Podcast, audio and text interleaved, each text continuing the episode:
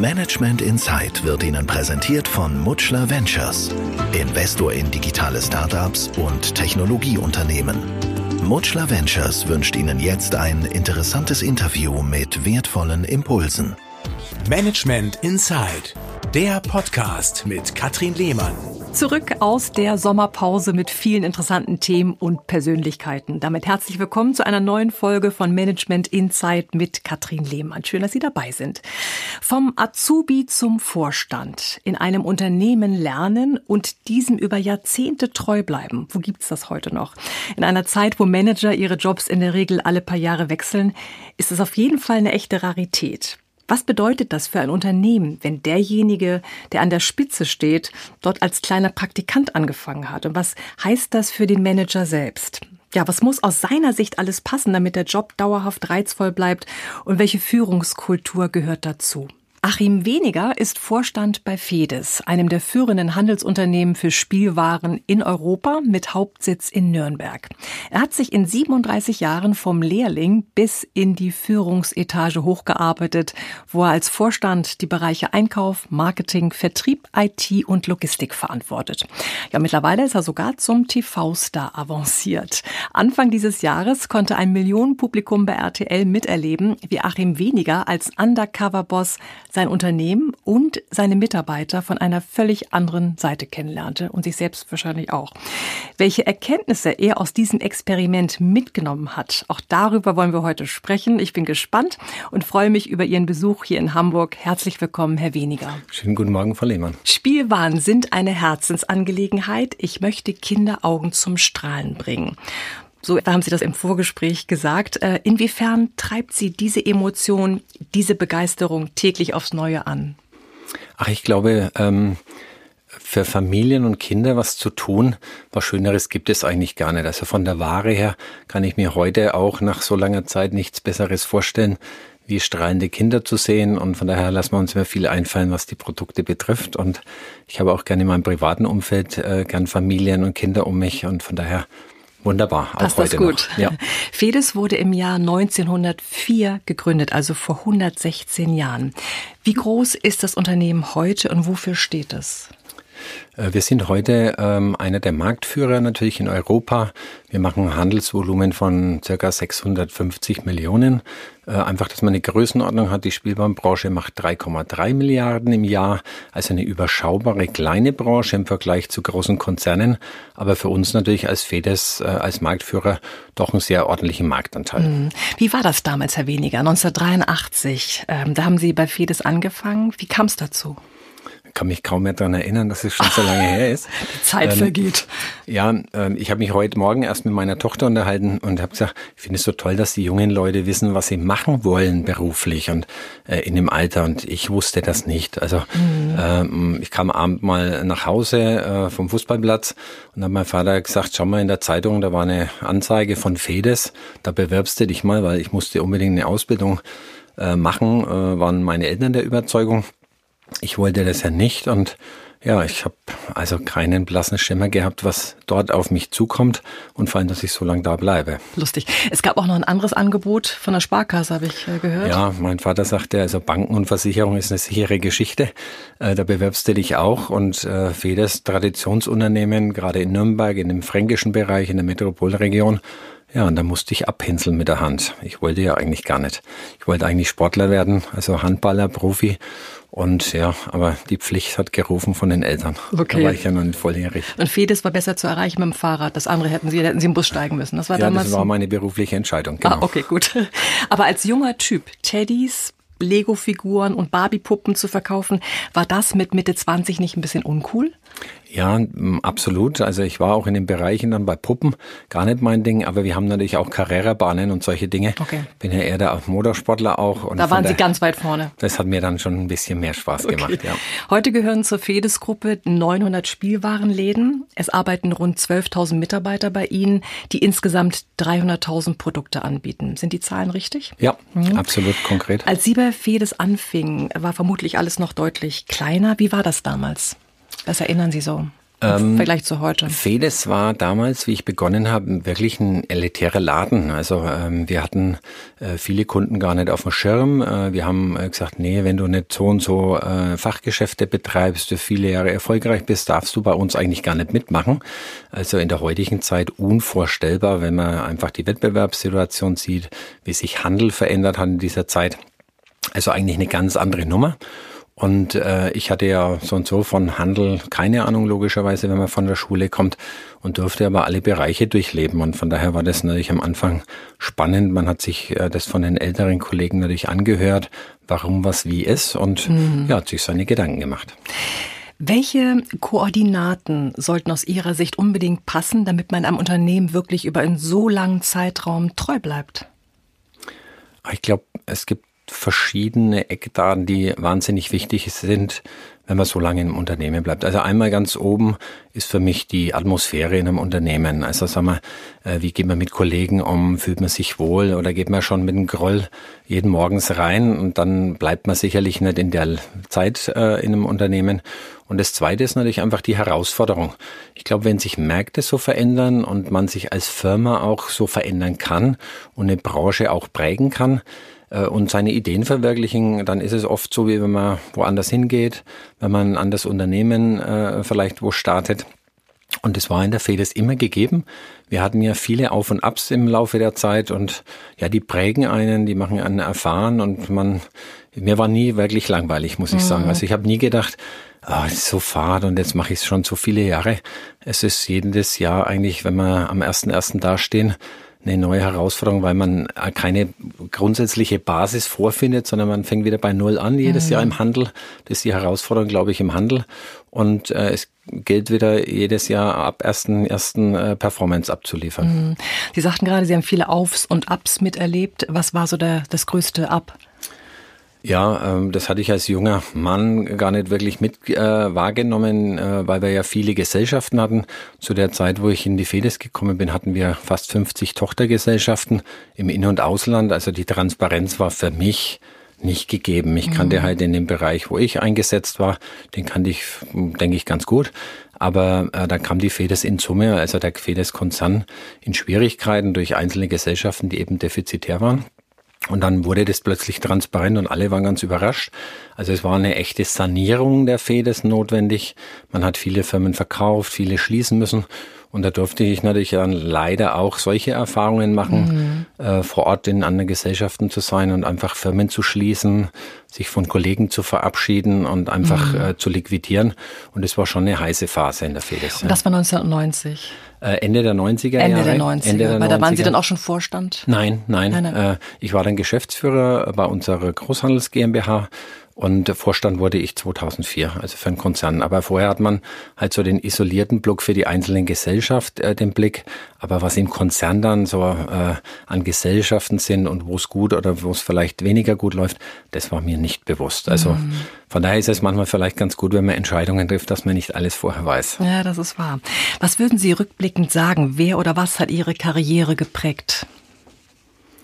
Aber ich denke, ich habe es nie geplant. Also das war vielleicht das Prägende für mich, weil äh, Sie hatten mich ja auch schon gefragt, wie kann das sein? Und hast du das so mit einem Masterplan vollzogen? Nee, ja, das ist eine Rarität. Nie. Ich meine, 37 Jahre in der heutigen hm. Zeit, wo Manager ganz oft wechseln, also alle drei, vier oder fünf Jahre, so einem Unternehmen treu zu bleiben, das ist, das ist eine Ausnahme, ne? Ja, also ich denke schon, dass ich da zu den Ausnahmen gehöre. Hat viele Vorteile, hat aber natürlich auch Nachteile. Äh, in meiner Zeit bei der FEDES war es eigentlich immer so als junger Mann, wenn ich mir gedacht habe, jetzt muss ich mir was anders angucken, weil grundsätzlich wollte ich ja eigentlich nur meine Ausbildung machen, wegen meinen Eltern. Und ähm, dann hat mich halt irgendein ähm, Chef einmal angesprochen, hast du mal Lust, das und das zu machen? Und das fand ich eigentlich ganz interessant, dass die äh, mir einfach Dinge angeboten haben, die neu waren und ich wollte ja die Welt erobern und einfach Dinge nicht irgendwie langweilig immer so an einer Position. Das war nicht das, was ich mir vorgestellt habe. Und von daher gab es immer zu dem Zeitpunkt, so, na jetzt, jetzt mache ich mich mal aus dem Staub. Kam komischerweise äh, genau zu dem Jetzt Zeitpunkt. Nervt's. Ja, genau, genau, jemand um die Ecke, der sagt, Mensch, wir haben da was, äh, mhm. hast du nicht Lust, das und das zu machen? Und das war eigentlich, äh, bis, bis letztlich äh, ich die Verantwortung in der FEDES übernehmen konnte, immer so. Und wenn man dann natürlich, ähm, sag mal, als Vorstand im Konzern äh, mit den Kollegen ähm, äh, diskutiert, kann man natürlich selber sehr viel gestalten. Also ist man nicht mhm. nur darauf angewiesen, neue Herausforderungen anzunehmen, sondern auch neue Ideen selber zu entwickeln und äh, die Feders neu aufzustellen. Und das war dann in der Folgezeit eigentlich eine tolle Herausforderung.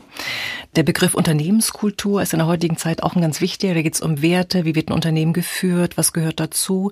Äh, ist es bei Ihnen so, dass Sie Werte sehen oder immer noch leben, die schon vor 37 Jahren galten?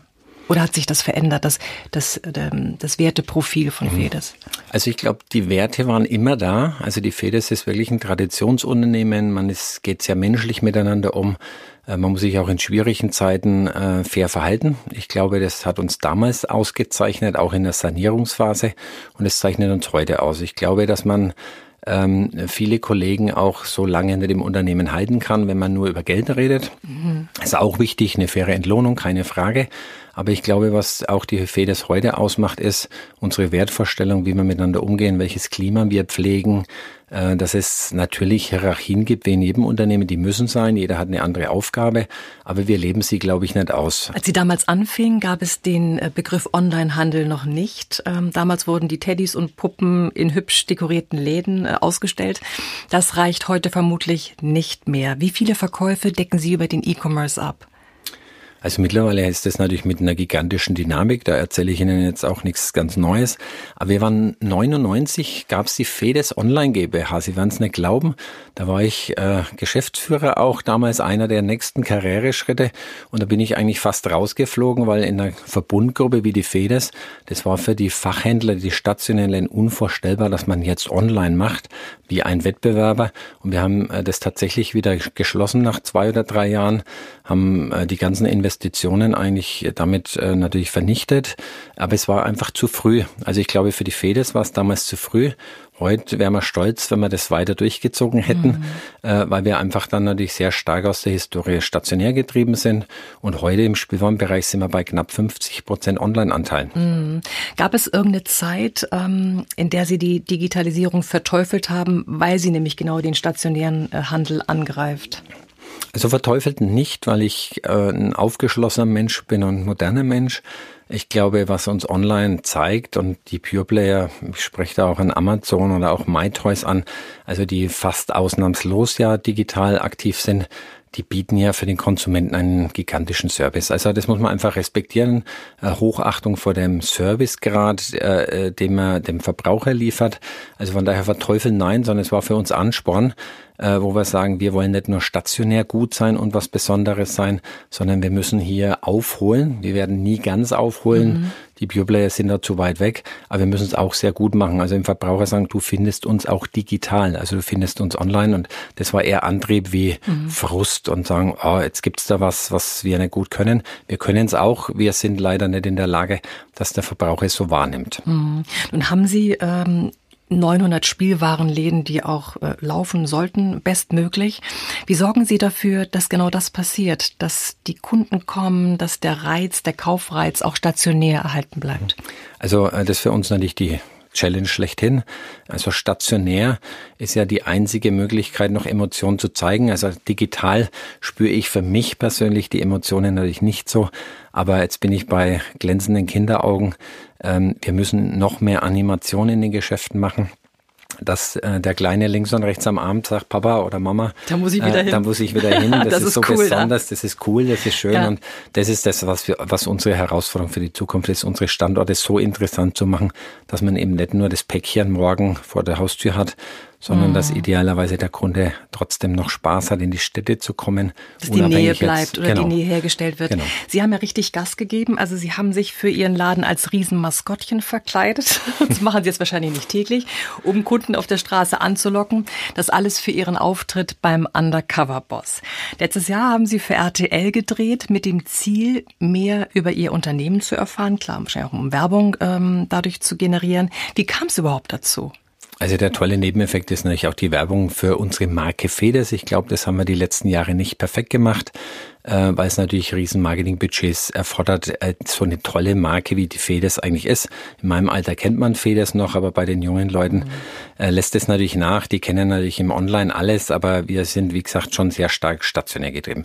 Ja, und dann kam eine Anfrage über RTL und dann hatte ich es erstmal ganz blatt abgelehnt, habe gesagt, nee, machen wir nicht. Und Warum haben Sie es abgelehnt?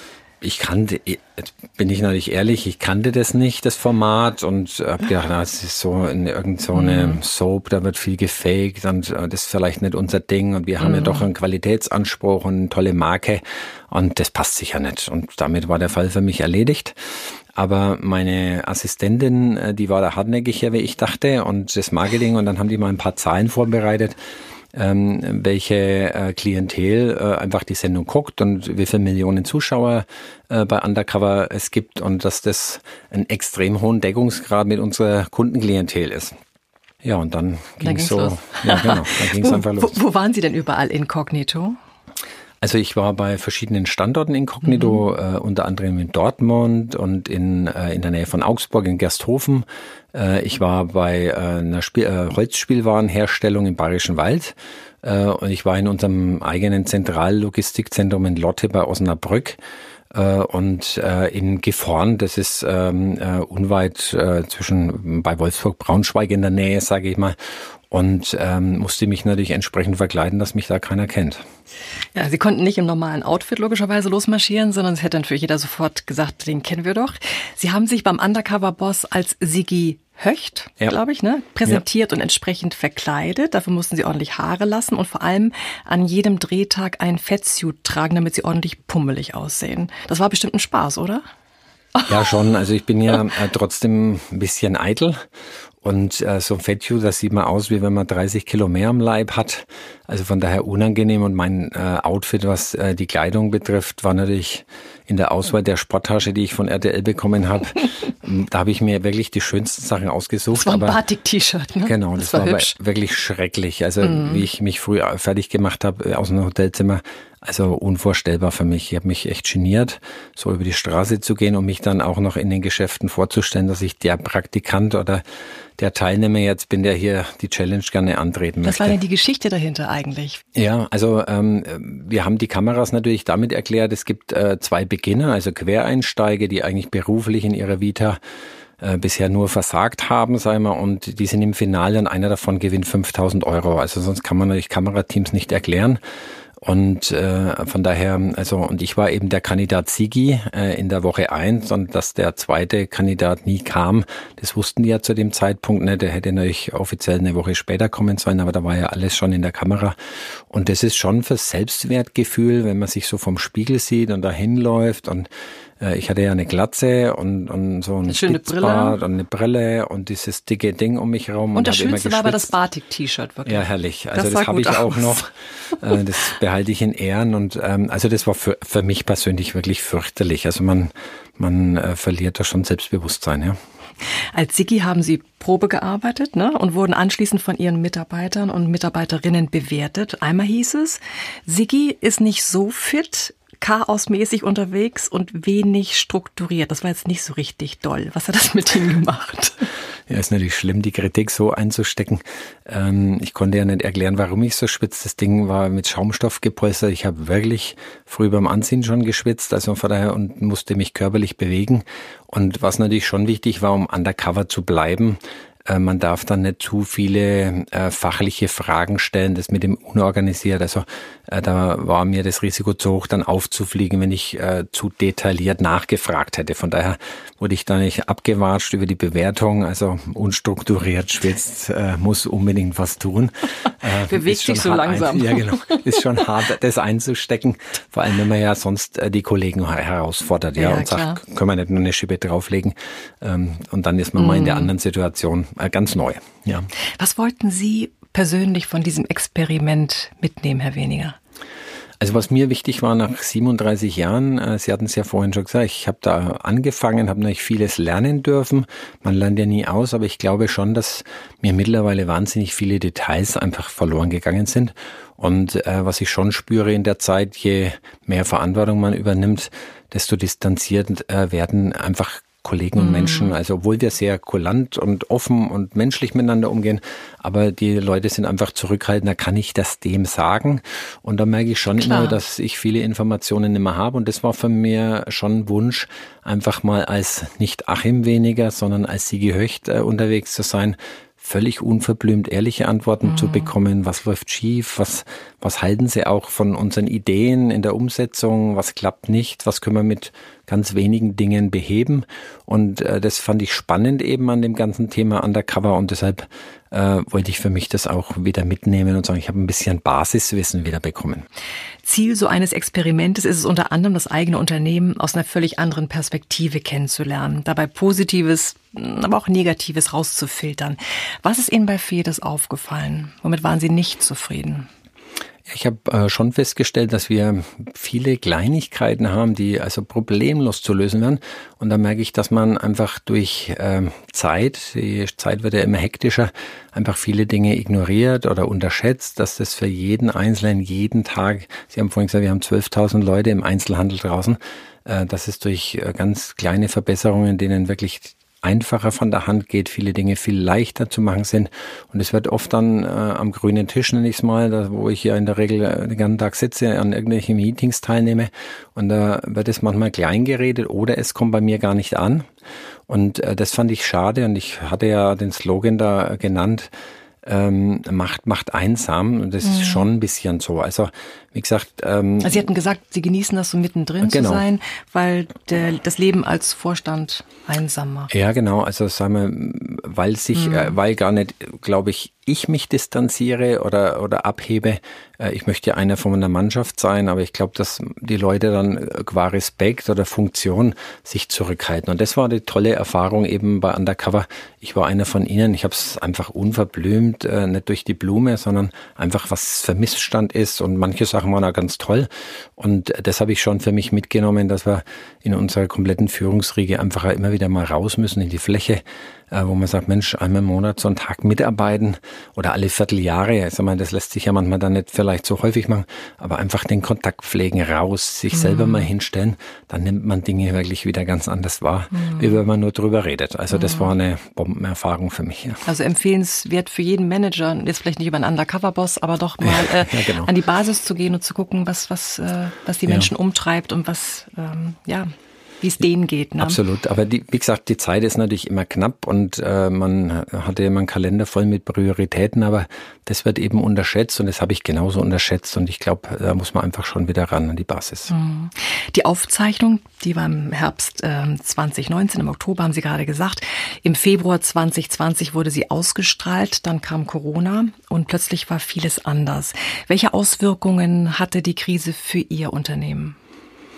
Also ich glaube, Corona hat natürlich alle Unternehmen in einer gewissen Weise getroffen, wie im Handel.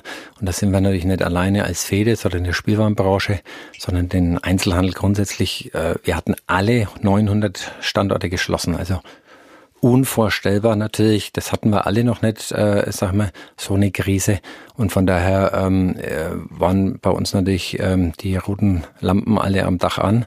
Äh, was passiert jetzt, wie lange ist der Zustand so, was müssen wir tun, welches. Wir haben sofort ein Krisenmanagement natürlich eingerichtet. Dann haben wir wirklich innerhalb von knapp 20 Stunden äh, unseren Notfallplan äh, in die Umsetzung gebracht. Wir haben alle Mitarbeiter ins Homeoffice geschickt, haben alle, die keinen Laptop hatten, also mit Technik ausgestattet, äh, mit Telefonen, dass wir erreichbar sind. Also haben wirklich unser Unternehmen geräumt, sag ich mal, also das Headquarter eben in Nürnberg und aber auch in Osnabrück, bis auf die Logistik. Und wir haben heute auch noch diesen Zustand, dass wir wahnsinnig viele Kollegen im Homeoffice haben. Natürlich haben wir eine Notbesetzung, äh, einzelne Leute in einzelnen Büros, dass wir immer hier wirklich für die, die, den notwendigen Abstand, die Hygienevorschriften sorgen.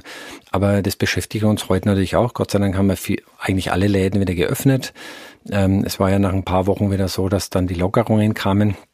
Aber Corona wird sich für die Fedes und wie für viele andere Unternehmen natürlich auch in unseren Ergebnissen zeigen. Wir haben rückläufige Umsätze. Es ging ja nur noch online weitgehend und im Lebensmitteleinzelhandel, wo Umsätze generiert werden. Also das macht uns natürlich sehr zu schaffen. Mhm. Und ich glaube, dass Handel nie mehr so sein wird wie vor Corona. Glauben Sie, Herr Weniger, dass Krisenzeiten wie diese, die es immer noch sind, den Blick auf CEOs schärfen? Ja, das glaube ich sehr wohl. Also äh, in der Krise äh, kommt es natürlich ganz besonders aufs Management an. Ähm, man darf äh, nicht klein nervös sein und äh, gerade in Krisen, die wir noch nie erlebt haben, wo wir keine Erfahrung haben, wie, wie geht's weiter, was muss man tun, muss man aber sehr wohl ähm, ähm, äh, nachdenken, mit welchen Handlungen und Entscheidungen man vorgeht, äh, wie weit fährt man auf Sicht, äh, welche Projekte stellt man wirklich zurück, ähm, was zählt? Die Liquidität oder doch die Ergebnissituation, wie rettet man sich erstmal durch die ganz heiße Phase in der Anfangsphase, bis dann so eine Stabilisierung einsetzt, wie geht man auch persönlich mit Kollegen um, dass die nicht nervös sind, was passiert jetzt, was macht man mit Kurzarbeit, verliere ich meinen Arbeitsplatz, wie geht's weiter? Und ich glaube, da ist das Management extrem gefordert, hier auch Ruhe zu bewahren, besonnen zu sein und äh, einfach eben nicht Ad-Hoc-Entscheidungen mal so zu treffen, sondern sich da schon viele, viele Gedanken zu machen. Wenn man Unternehmen so lange kennt, ist die Verbundenheit bestimmt riesig und das Verantwortungsgefühl auch, könnte ich mir vorstellen. 37 Jahre, man, man hat den Laden so hm. inhaliert fast schon, so stelle ich mir hm. das vor. Durchlebt man Krisen unter solchen Voraussetzungen anders? Ja, ich glaube schon. Also ähm, ich bin natürlich einer von den ganz langjährigen Kollegen in der Fedescope. Es gibt wenige, die dann noch länger dabei sind. Ähm, und das ist eine Herzensangelegenheit. Es ist ja wie, wie mein eigenes Unternehmen. Ich bin nicht beteiligt, aber Fedes ist mein Laden, nenne ich es einfach mal.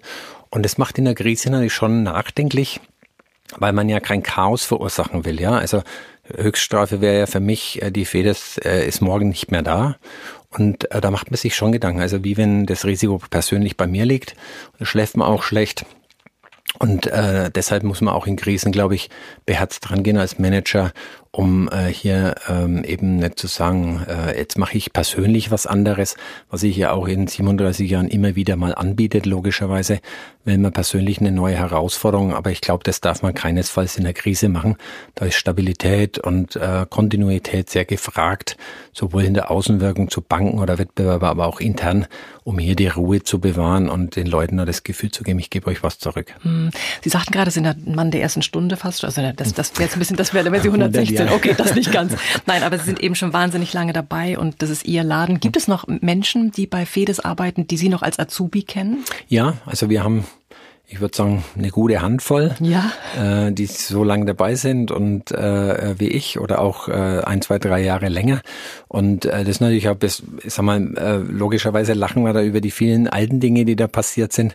Die kann man den neuen Kollegen ja manchmal gar nicht mehr erzählen. Das sind ja unvorstellbar in der heutigen Zeit, was so passiert. Und das ist eigentlich schön, wenn man eben so mal die alte Zeit wieder bemüht und, und dann auch bei gewissen Gelegenheiten drüber lachen kann. Und sagen die manchmal auch, Mensch, Achim, damals, hier du als, als Praktikant, als Azubi, heute das, wir sind stolz auf dich oder was kommt da? Oder ist das? Ach nein, ich glaube äh, darüber, wie gesagt, ich mhm. nehme das gar nicht wahr. Ich, ich, ich gehöre da dazu und ich, für mich war diese Karriereentwicklung auch nicht äh, weder geplant, noch äh, habe ich es für mich so als Besonderheit wahrgenommen, muss ich ganz ehrlich sagen. Also und ähm, von der anderen Seite, ich glaube im Freundeskreis ähm, sagt der eine oder andere mal, Mensch, ist doch, sei doch stolz, was da eigentlich, äh, was du da geschaffen hast. Aber intern äh, reden wir da eigentlich nie drüber, wenn ich ehrlich bin. Mhm. Was bedeutet das für ein Unternehmen, wenn derjenige, der an der Spitze steht, dort als Praktikant angefangen hat? Ich glaube, die Fedes profitiert ungemein davon, einfach von der Erfahrung, von dem Know-how, was man trotzdem sich aufbaut über die Zeit, von dem Detailwissen, was einfach zwangsläufig da war, was ich sicherlich ähm, in der Gänze äh, nicht mehr in dem Maße habe. Deshalb war Undercover ganz gut. Ähm, aber äh, ich glaube, da profitiert ein Unternehmen und vor allem äh, die Mitarbeiter. Hm. Was der Nachteil logischerweise ist, aber das, sagen wir, ist für mich eigentlich schon wichtig, dass ich sehr offen bin. Ich tausche mich mit branchenübergreifend mit vielen Kollegen, die eine ähnliche Funktion haben, aus ähm, dass man einfach neue Dinge offen gegenüber ist, dass man nicht ähm, ganz betriebsblind wird. Das sind ja so die nachteiligen Dinge, dass man sich nicht nur von Emotionen leiten lässt, weil ich natürlich wahnsinnig viele Kollegen kenne, äh, die Familien dahinter kenne, was passiert da, wenn man gewisse Entscheidungen treffen und so. Ähm, da muss man natürlich einfach nochmal den Schritt zurückgehen. Das ist sicherlich dann schwieriger, damit umzugehen. Aber so hat halt alles Vor- und Nachteile. Aber ich fühle mich sehr wohl und ich glaube, ich habe mehr, viel, viel, viel mehr Vorteile damit generiert, sowohl für die Feders, aber auch umgekehrt für mich persönlich. Mhm. Ähm, Herr Weniger, Corona hat viel verändert. Ne? Das ist, betrifft alle Führungskräfte. Was glauben Sie, welche Führungsqualitäten rücken nach Corona stärker in den Fokus? Ruhe bewahren ist das eine. Also ich, äh, wir haben wirklich eine Wertvorstellung in der Feder. Das, das kam ja gerade auch, denke ich, hoffentlich schon rüber. Das ist wichtig, jetzt auch ähm, den Leuten diese Sicherheit zu geben, dass eben niemand von Bord geht, äh, um, um, um für sich äh, das rettende Ufer zu erreichen, sondern wir jetzt gemeinsam dadurch marschieren müssen. Das ist das eine, was sicherlich wahnsinnig wichtig ist, diesen Dialog zu führen ähm, trotz digitalisierten Maßnahmen sich äh, äh, trotzdem so intensiv auszutauschen, dass äh, die Ruhe auch da ist. Auf der anderen Seite aber auch so beherzt äh, neue Dinge angeht, vielleicht den einen oder anderen alten Zopf auch abschneidet, so hart wie es dann ist. Und ich glaube, in dem Spagat und in dem Umfeld muss man sich gut zurechtfinden um, um, um schwierige Dinge zu verhindern, sagen wir. Aber das ist sicherlich nicht ganz leicht, aber das sind diese Soft Skills eben nicht nur jetzt Fakten, das ist das eine, mhm. das ist die Entscheidungsgrundlage, die Fakten, äh, aber dann eben auch diese weichen Faktoren äh, zu berücksichtigen. Wo können wir uns äh, eine Nische suchen? Wo können wir diese Emotionalisierung spielen? Ähm, wie können wir uns nach vorne so aufstellen, dass wir eine bedeutende Rolle weiterhin in der Spielwarenbranche haben. Hm. Bei Fedes anzufangen, das war vor 37 Jahren eine praktische Entscheidung, weil Sie mit dem Fahrrad dahin fahren konnten. Ähm, ab wann war es eine Herzensentscheidung? Also die Entscheidung ist tatsächlich so passiert, wie Sie sagen, äh, war kurzer Anfahrtsweg und ich wollte ja eigentlich nur meine Ausbildung dort machen. Ähm, die Herzens- oder das Stück Herz ist sicherlich entstanden über die Zeit. Es ist wie in einer Ehe, nenne ich es jetzt mal, oder in einer Partnerschaft. Ähm, Liebe wächst und das, glaube ich, äh, zwischen der Fedes und mir auch passiert. Aber den Zeitraum kann ich Ihnen gar nicht nennen, aber es hat sicherlich ja zehn Jahre oder mehr gedauert, bis man dann sagt, das ist ein Stück von mir oder da habe ich so viel Zeit investiert und so viele Ideen eingebracht, aber auch so viel zurückbekommen. Und ich glaube, dass das nicht äh, an einem Datum festzumachen ist, sondern äh, auch an Kollegen, an Erlebnissen, an Erinnerungen, die man dann einfach gemeinsam äh, gemacht hat oder auch an schwierigen Sachen, die dann äh, schief gingen, die man dann doch gemeinsam bewältigt hat. Ich glaube, ich kann das leider nicht genau definieren, wann es war. Aber es ist eine klassische Herzensangelegenheit. Denken Sie manchmal, ach, irgendwann hätten Sie sich doch mal einen anderen Wind um die Nase wehen lassen sollen, doch mal wechseln oder denken Sie das nicht? Doch, natürlich. Also es wäre gelogen, wenn ich jetzt sagen würde, ist nie passiert. Ich hatte das ein oder andere Angebot und die ein oder andere Idee und ich bin, hat es ja vorhin gesagt, Motorsport begeistert oder überhaupt Sport begeistert. Und ich hatte immer gesagt, wenn ich wohin gehe, gehe ich in den Sportbereich äh, zum Markenhersteller oder in die Automobilindustrie. Aber äh, das war natürlich schon da. Aber zu dem Zeitpunkt, wo ich eigentlich äh, dann auch mal das ein oder andere Gespräch geführt habe, ähm, sah es um die Fedes oder in der Branche nicht zwingend gut aus. Und was ich nicht machen wollte, ist einfach in der schwierigen Phase die Fedes verlassen.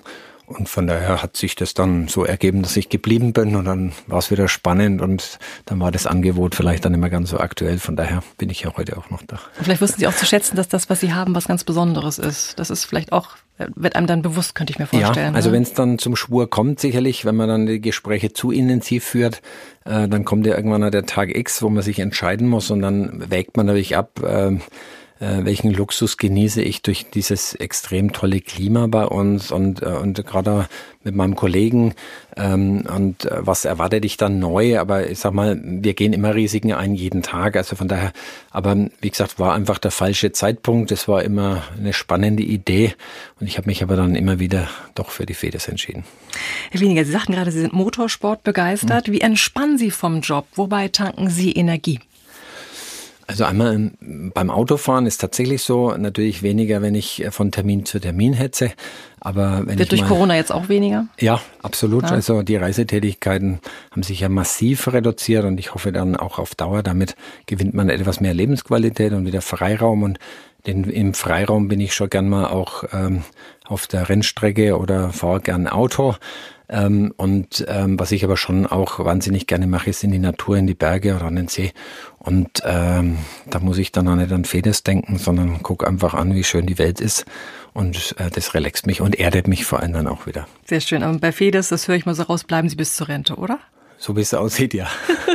Vom Azubi zum Vorstand, was es heißt, sein Unternehmen wirklich von der Pike an zu kennen und es als Entscheider mit einer gewachsenen Wertekultur erfolgreich durch die Jahrzehnte zu lenken. Achim Weniger macht genau das und das seit 37 Jahren. In der heutigen Zeit wirklich äh, eine ganz schöne Rarität. Wie sowas funktionieren kann, war echt spannend zu hören. Herr Weniger, Sie sind für unser Interview extra aus Nürnberg angereist. Ich danke Ihnen herzlich für das interessante Gespräch und Ihren Besuch hier bei uns in Hamburg. Ich danke Ihnen, Frau Lehmann. Herzlichen Dank. Hat Spaß gemacht. Das war Management Inside, der Podcast mit Katrin Lehmann. Alle zwei Wochen neu. Jetzt abonnieren und keine Folge verpassen. Haben Sie ein Management-Thema, das Sie interessiert, bewegt, für das Sie vielleicht sogar richtig brennen? Oder gibt es Menschen, von denen Sie sagen, der oder die gehört genau in diesen Podcast? Dann melden Sie sich gern. Sie können mir schreiben unter mail at medientraining-hamburg.de oder Sie rufen durch unter 040 227 15 150. Planen Sie für Ihr Unternehmen individuelle Interviews, die Sie im Intranet, auf Ihrer Homepage oder in den sozialen Medien veröffentlichen möchten? Gerne realisiere ich auch diese Corporate Podcasts für Sie. Melden Sie sich jederzeit. Ich freue mich auf Sie. Management Insight wurde Ihnen präsentiert von Mutschler Ventures, Investor in digitale Startups und Technologieunternehmen. Sie erreichen uns unter mutschler-ventures.com.